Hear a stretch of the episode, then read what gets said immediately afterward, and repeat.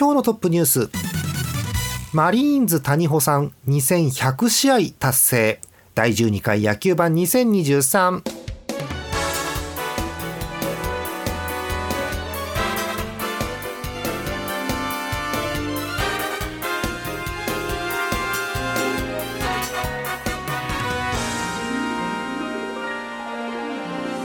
10月12日木曜日です。皆さんこんばんはジャーマネです。今日はソロということで張り切ってやっていきたいと思いますよ。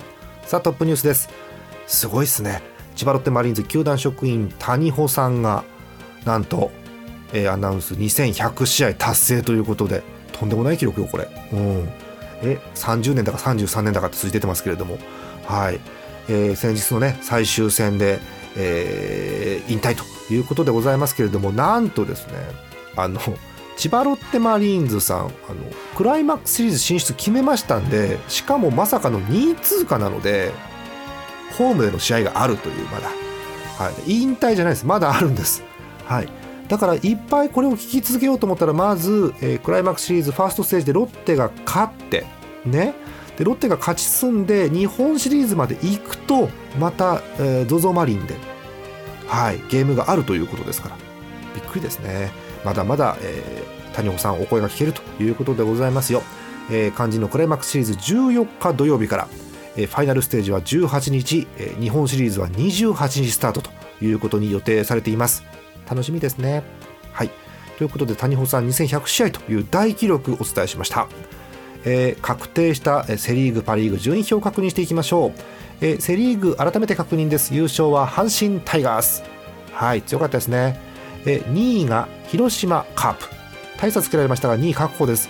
そして3位滑り込んでいるのは d n a です。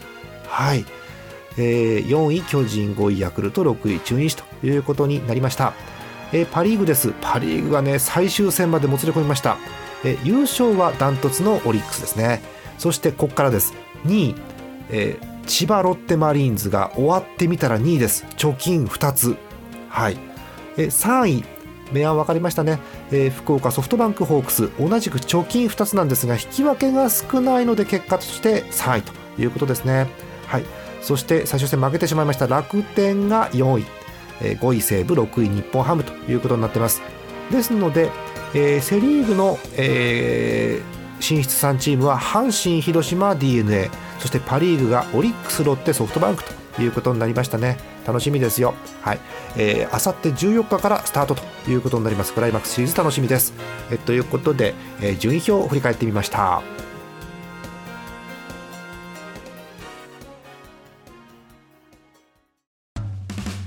イオシスのウェブラジオポータルサイトハイテナイドットコムはそこそこの頻度で番組配信中もうすぐアラフォーのおっさん MC が気ままなトークをお裾分けしますポッドキャストでも配信中通勤電車でラジオを聞いて笑っちゃっても罪ではありませんが Twitter で晒されても知ったことではありません。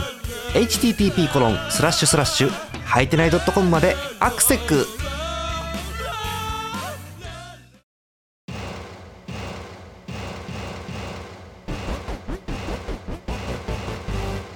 野球版12回目お送りしております。今日はジャーマネソロということでね若干コンパクトにはなりますがぎゅーっと詰め込んでいきたいと思いますよ。お便りご紹介していきます、えー、1通目。秋田県ラジオネームぬるぽおしょうさん。ヤクルトファンの方いつもありがとうございます。アラフォー男性の方です。リーグ2連覇していたスワローズは最終戦を勝利してギリギリの5位で今シーズンは終了しました、うん、パ・リーグはオリックス・バファローズが3連覇しているだけに残念でした、うん、やはり怪我人が出た時にも対応できる戦力の底上げと先発の人数など投手力の差を感じたので整備が求められるところです。そうですね、うん、その中でも田口投手の33セーブかっこ2すごいね、うん、は去年のマクガフ投手38セーブが抜けた穴を補う成績でした。見事でしたね。打線はなんとかなれって感じです、うん。高津監督が秋季キャンプは毎日走らせるというくらい来年のシーズンに向けて指導するつもりらしいので期待したいと思います。フェニックスリーグも始まってますがいろんなポジションをシャッフルして試しているので面白くなりそうです。来年も頑張るぞスワローズということでもう来年見てますね。はい、えー、まああの5位なんですけどあんまり悲観するような戦力でもないと思うのでうんエラーも多くなかった気がするし、うん、なんで来年ヤクルト私も期待したいと思いますよ。ありがとうございます、えもう1通だけ。北海道ラジオネームゼスアット農家さんにチャムファンの方。3行だけいただきましたありがとうございます。ファイターズ今シーズンもお疲れ様でした。最後までエラーがなくならなかったのはちょっと辛いですね。これからしっかりと守備練習頑張ってほしいところという産業です。ありがとうございます。まあ、エラー数がね12球団最下位の94個なんで。143試合94個なんでまああの2試合いきゃ1個はエラー見られるという感じでなかなか厳しいんですけれどもね。まあ良くなるでしょう。うん。だってこれ以上悪くならないもん。はい、えー、希望を持って見ていきたいと思います、えー、今年もねゼスアート農家さんありがとうございました本当に。うん。えー、ということでお便りご紹介しました。はい。えー、まあなんでしょう。レギュラーシーズンも一応終わったということですのでせっかくですからこの時間使って個人成績をねね、えー、打撃と、えー、あとは何ですか、えー、投手と、えー、両方見ていきたいと思いますよ。えー、セ・リーグまず、えー、首位打者打率から見ていきましょう。セ・リーグ首位打者は、えー、d n a 宮崎さん、えー、2位以下を突き放して3割2分6厘で首位打者です。すごいね。3割2分打ってるバッターなんか今シーズンいないよ他に。うん。え、パ・リーグ見ます。パ・リーグはさすが優勝チームオリックス、えー、トングーさんが3割飛んで7厘で首位ということですね。お見事です。えちなみに、えパ・リーグの方は接戦でして、え2位、3位にソフトバンク勢が来てます。え2位、えソフトバンク近藤さん、ほら、近藤さんはやるんだ、こうやって、え3割飛んで3厘、え1位、頓宮さんとは4厘差、えさらに4厘差離れて3位、ソフトバンク、柳田さんということでございます。まあ、そもそもこの打率のランキング乗ってるってことは、規定打席打ってるんですごいんですよ、そもそも。出てることがもう。はい、お見事ですね。はい。えー、推しの日本ハムの、松本剛君が5位でちょっと嬉しいです。ありがとうございます、えホームラン見ていきましょう。セ・リーグホームラン王はダントツのこの方ジャイアンツ岡本さん。41本。全然打ってんじゃん。びっくりだよね、えー、2位のヤクルト村上さんを10本差つけて41本で、えー、ホームラン王です。えー、パ・リーグソフトバンク近藤さん楽天浅村さんロッテポランコさん3人揃って26本でホームラン王。ホームランキングがね3人いるって感じですね。え1本差なんですけど万波君、えー、3人上がいるんで4位です。1本差惜しかったね。でもねあの最下位の日本ハムの中でも期待できるホームラン25本なんで楽しみです。はい。また近藤さんこれ1位なのか。はい。さっき打率は2位でしたね。ホームランは1位です。えー、そして打点見ていきましょうか。チャンスに強かったのは誰かということですよね。えー、こちらもセ・リーグはまた d n a 今度は牧さん、はい、唯一の3桁打点103すごいね、えー、打点王です、えー、パ・リーグまた1位。ソフトバンク近藤さん87柳田さん85で2位。すごい。ソフトバンク勢の得点力相変わらずすごいね。うん。だからどうだ噛み合いばってことが多分ソフトバンクあったわけですね。はい。そんな感じ。えという感じの、え打者三冠の成績ということになっています。目指すところですと、え近藤さん2冠王、えー、残った打率も2位なので三冠王未遂です。実質準三冠王みたいな感じ。はあすげえな。ただパ・リーグのホームラン王が26本っていうのは多分平年より少ないのかね。どうなんだろうね。もっとなんかバンバン打つ人がいそうですけどね。はい。という感じですよ。え投手成績見ていきましょうか。両リーグともねピッチャーがすごい。やっぱりピッチャーがすごいと優勝するんだ、えセ・リーグからです。阪神タイガース村上さん、えー、防御率トップ。1.751点台。すげえ。え d n a 東さんが1.98で1点台ながらも2位ということです。厳しいね。うん。え巨人の戸郷君が4位にいます。えパ・リーグ防御率トップはやっぱりこの人か。え1位オリックス山本さん。嘘。防御率1.21 9イニング投げて防御率1.21ってことはさオリックス自体は2点取れりゃいいんだもんね。だって山本が1.2で抑えてくれるんだから。すごいよね。はい。えー、2位に西武の高橋光成さんがつけていますが2点台という感じです。すごいね。えー、勝ち数見ていきましょうか。最多勝です、えー、セ・リーグ d n a 東さん。すごいね。群を抜いてるね。16勝2位阪神の大竹さんに4つ差のダントツの最多勝です。えパ・リーグ同じく16勝です。オリックス山本さん。うん。強すぎんのよ。オリックス山本さんを打てる人はいないの？パ・リーグに。ずっと山本さんが取ってる感じがします。そんなとこですかね。うん。勝利数見るとオリックスも阪神も複数名ね上の方にいっぱいいますんであやっぱりこういうことなんだなと思いますね。うんえー、最後、西武でございますよ、本当はホールドも見たいんですけど、西武見ていきましょうか、えー、ホールド数です、えー、阪神タイガース、岩崎さんがセ・リーグの西武王、えー、数は35、うん。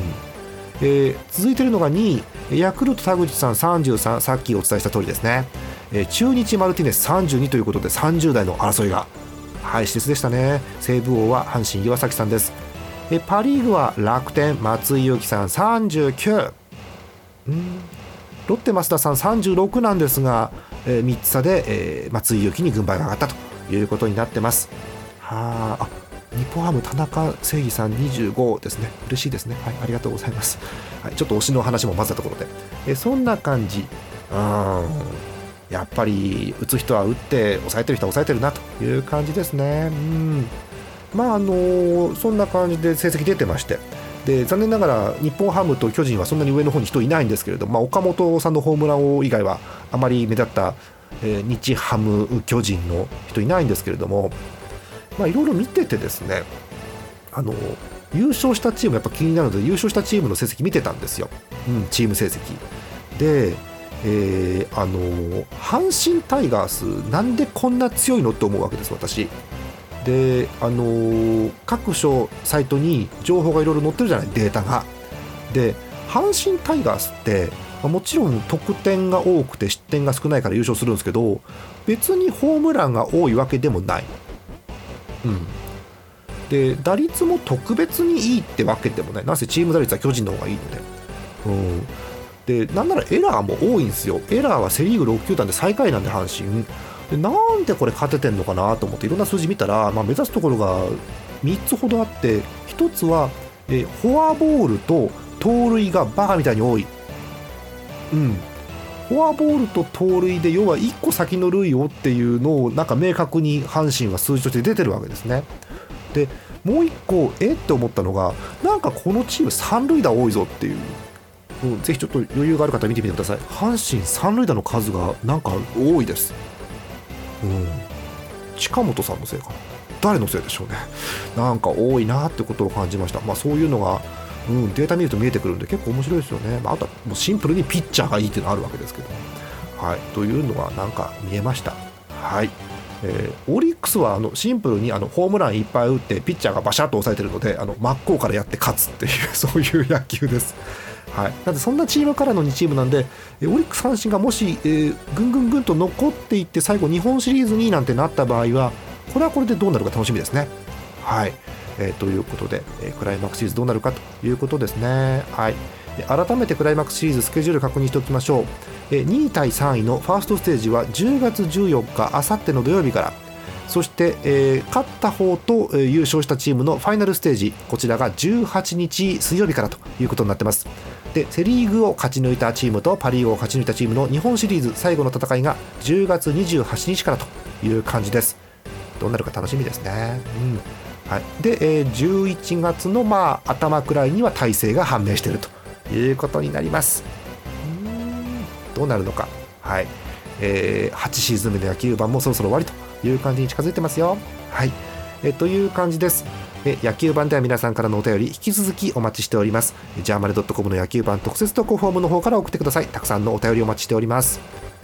ま、クライマックスシリーズ残ってるチームはどうやって勝つかという話、え残念ながら残っていないチームはもう来年に向けてだいぶねあの私好きじゃないんですけどこう戦力外の話とかも出てますんでチームをどうするかなんて話になってます、えー、来年にこう希望を持ってまた見ていきたいと思いますよ皆さんからもいろんなチームの応援のお便りお待ちしておりますで最後に1通だけお便りご紹介させてください。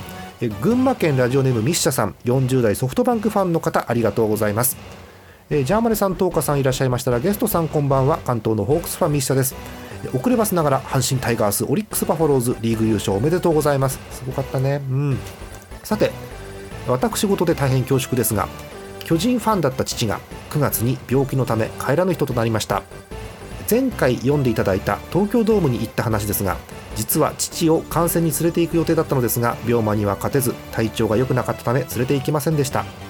病室の父へのお土産は何がいいか考えた時に病室でも使用できる選手タオルにしました。どの選手がいいか父に聞いたところ最近若手で頑張っている山崎がいいと言ったので山崎選手のタオルと同じく若手期待の赤星投手のタオルにしました。父は長嶋終身名誉監督が現役時代に巨人ファンになり長嶋さんの引退試合では涙を流したそうです。なのでここ数年は最近の巨人はなどと愚痴を言っていましたがそれでも巨人戦はシーズン通してずっとテレビで見続けていました。私もそんな父の影響を受け少年野球を経験し今でもプロ野球ファンです。父が野球観戦に連れて行ってくれたこと少年野球でコーチをしてくれたことは私にとってその後の人生を大きく左右する財産となりました。父は私にとって野球が上手な尊敬できる選手でありプロ野球のお互いのチームの愚痴を言える友人であり野球の楽しさを教えてくれた人生の先輩でした。長嶋さんの「我が巨人軍は永久に不滅です」という言葉の通りこれからも巨人もプロ野球もずっと続いていくので私も娘と一緒にセ・リーグは巨人を応援しつつプロ野球もラジオも楽しんでいきたいと思います。それではこれからも野球版楽しみにしておりますというお便りです。ね、あの野球っていうのはこう人に寄り添って進んでいくもんですからね、はい、もちろん見るのも人でやるのも人ということなんですけれども、まあ、いろいろこう人生を重ねながら見るということもあるかと思います。これからも楽しいプロ野球であってほしいですね。はいえということで、西田さん、えー、いろいろ思うことあると思うんですけれども、えー、そんな中、メールありがとうございました。ということで、今日終わります。本日のお相手、ジャマルでした。また次回です。